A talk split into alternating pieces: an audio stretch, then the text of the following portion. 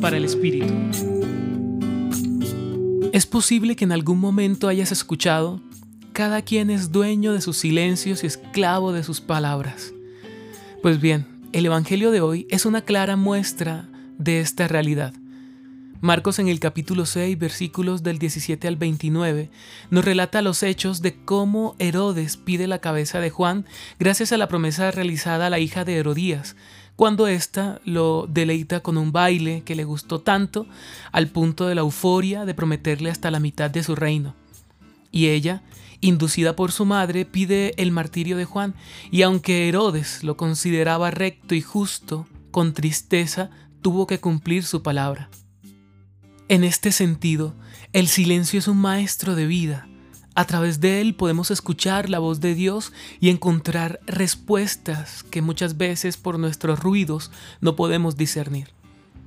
Guardar silencio a pesar de lo emocionado y eufórico que estemos nos permite ver la vida con prudencia, cautela y sobriedad para pararnos en el justo medio de la balanza y poder optar con delicadeza y responsabilidad.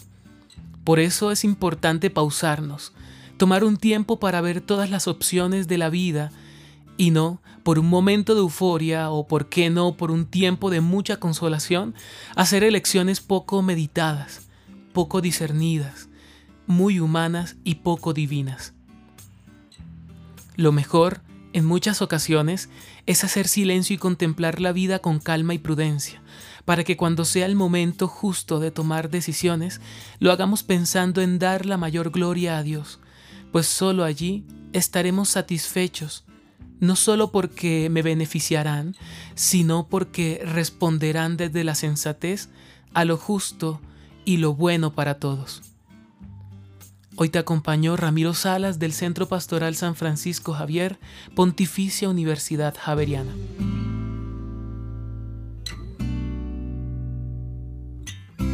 Escucha los bálsamos cada día entrando a la página web del Centro Pastoral y a javerianestereo.com.